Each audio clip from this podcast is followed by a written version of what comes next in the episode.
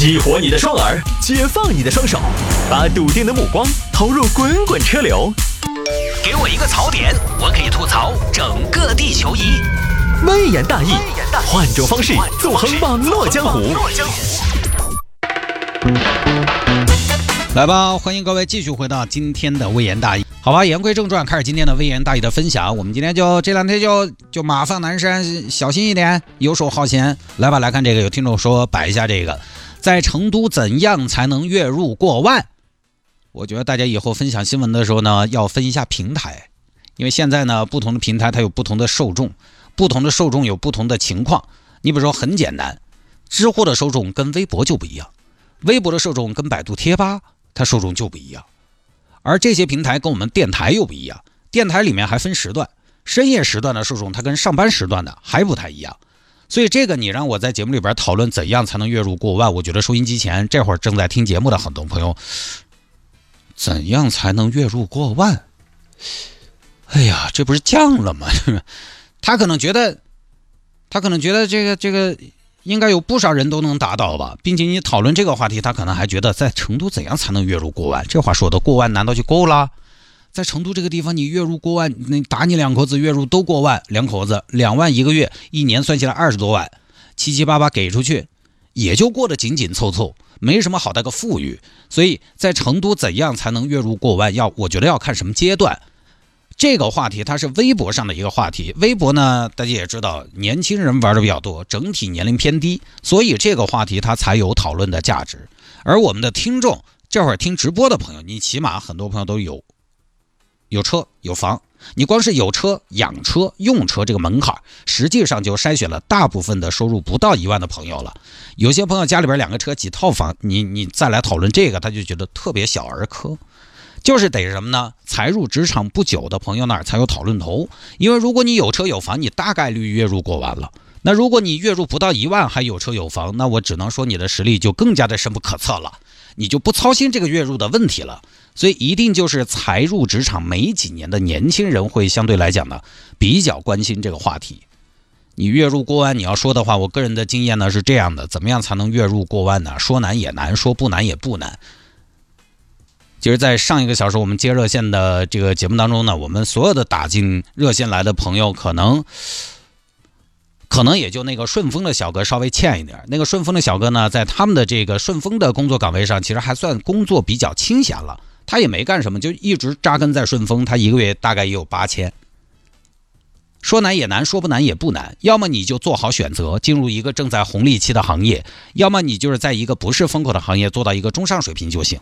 基本上现在过万不是好难，我说实话，我说到这个过万，我我就特别有优越感了，因为我记得那是十二年前，十二年前的某一个月领工资也不知道为什么上万了。各位，那可是二零零九年，那一年我才二十六岁啊，当然我确实可能是老了，开始提当年勇了，但是我觉得也很正常，毕竟年轻人为什么不提当年勇？因为他还没有当年。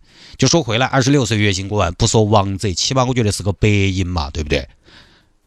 都是自己人，说点老实话。十二年前我就月薪过万了。那么接下来这么多年，我又开始做了微言大义，早班我就把早班编新闻、播新闻的任务都都揽到自己身身上，每天十二个小时工作。经过十二年努力，粉丝越来越多，现在我的月薪终于回到了几千元。很多朋友都不信，确实确确实实其实就差不多。因为这个就是什么呢？就是我刚才说的行业红利。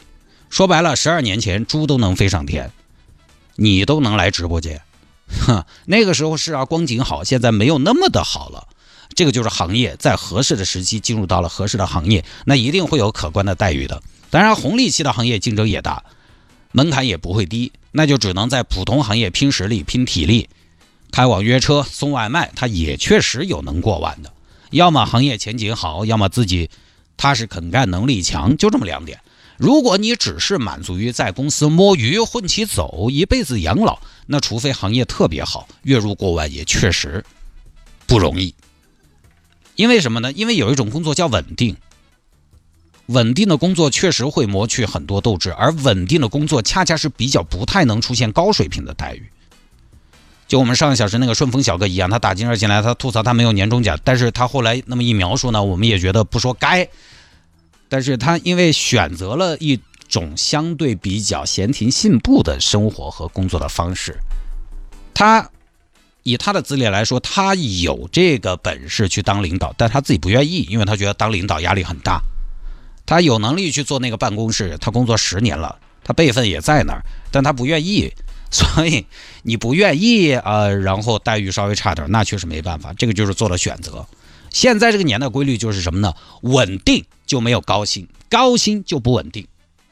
我们上个小时那个顺丰小哥，他就选择的是稳定，稳定就没有高薪，高薪就一定不稳定。这个逻辑很简单，因为越是高薪的地方，竞争越大，竞争越大，淘汰率越高，也就越不稳定。什么地方稳定？一潭死水就比较稳定。以前某些行业可能还有稳，又有稳定又有高薪的现象，现在不多。实际上，大家在选择工作和行业的时候，我觉得都不用问这个什么在成都怎样才能月薪过万。你在选择工作和行业的时候，我相信心中多少也有数，你也有所考察这个行业。你不是说啥也不知道我就来这个行业了，你不会不知道行业的百分之八十的天花板，天花板大概在什么位置。你去选择搬砖，你期望自己月薪三万，那是空了吹。你去选择文员，期望年薪两万，他也不可能，对吧？所以你本来就是自己选的。你选择一个薪资暂时不满意的工作，要么就是没办法将就，先找个事情；要么就是你知道这个岗位呢要假以时日。现在行业之间其实也比较透明了，哪个行业收入高，哪个行业收入低，都有各种各样的统计。你又不是不知道，有些行业都不用进去就看得到。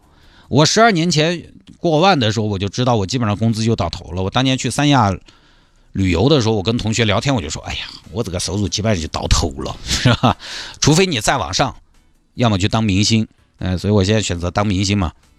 所以这有什么好讨论的？一眼就看得到啊！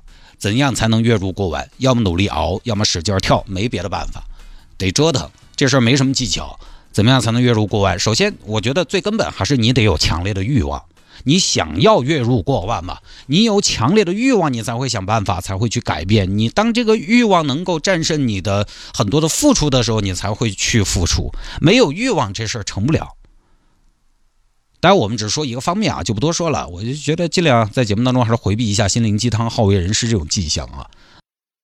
那么回听节目，或者说有些朋友呢，在春节期间要开车出门，你在车上觉得孤独。听歌呢，反正翻来覆去都那么些歌，呃，也不想听。你也可以在手机上下个 APP，喜马拉雅或者蜻蜓 FM，喜马拉雅或者蜻蜓 FM，在上面搜索谢探。以前我都说这个搜索微言大义，搜微言大义呢，现在在喜马拉雅上面因为各种各样的原因搜不到，所以你得搜谢探，搜主播的名字谢探，然后在我的这个专辑当中，你可以找到微言大义这个节目来进行回听和下载。